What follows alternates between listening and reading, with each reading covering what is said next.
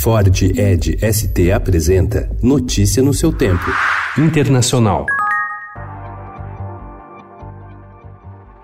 O presidente do Supremo Tribunal Federal, ministro Dias Toffoli, determinou que a Petrobras abasteça os dois cargueiros do Irã que estão parados no litoral do Paraná desde junho. A ordem foi dada na noite de quarta-feira, mas tornada pública ontem. Ao recusar o combustível, a estatal brasileira alegava que poderia ser punida pelos Estados Unidos, já que as embarcações são alvo de sanções americanas. A Eleva Química, que contratou os navios iranianos, alegava que a transação era entre duas empresas brasileiras. Toffoli concordou.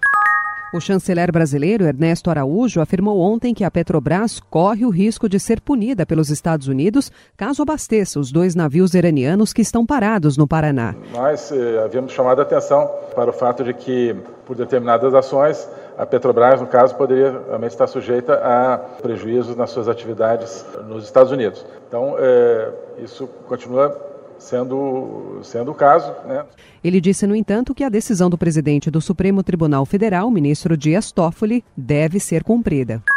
O governo dos Estados Unidos impôs ontem sanções a empresários acusados de corrupção na importação de cestas básicas e venda de ouro venezuelano. Entre os alvos estão enteados do presidente Nicolás Maduro e o empresário colombiano Alex Saab, apontado como chefe do esquema.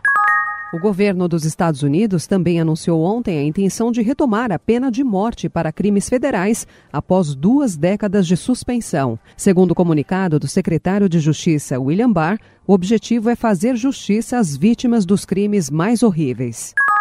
A pesar de contar com o mandato do povo que democraticamente me eligió, hoje sinto que continuar em esta posição representa uma dificuldade para que o êxito alcançado perdure.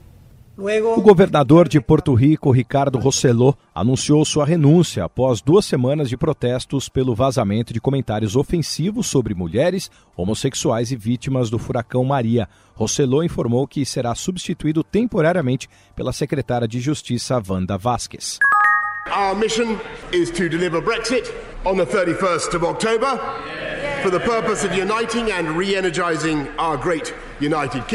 O novo primeiro-ministro britânico Boris Johnson apresentou ontem suas condições para um novo acordo de saída de seu país da União Europeia. Elas foram imediatamente consideradas inaceitáveis pelo negociador europeu Michel Barnier, criando a primeira crise entre Bruxelas e o novo governo do Reino Unido. Notícia no seu tempo. É um oferecimento de Ford Edge ST, o SUV que coloca performance na sua rotina até na hora de você se informar.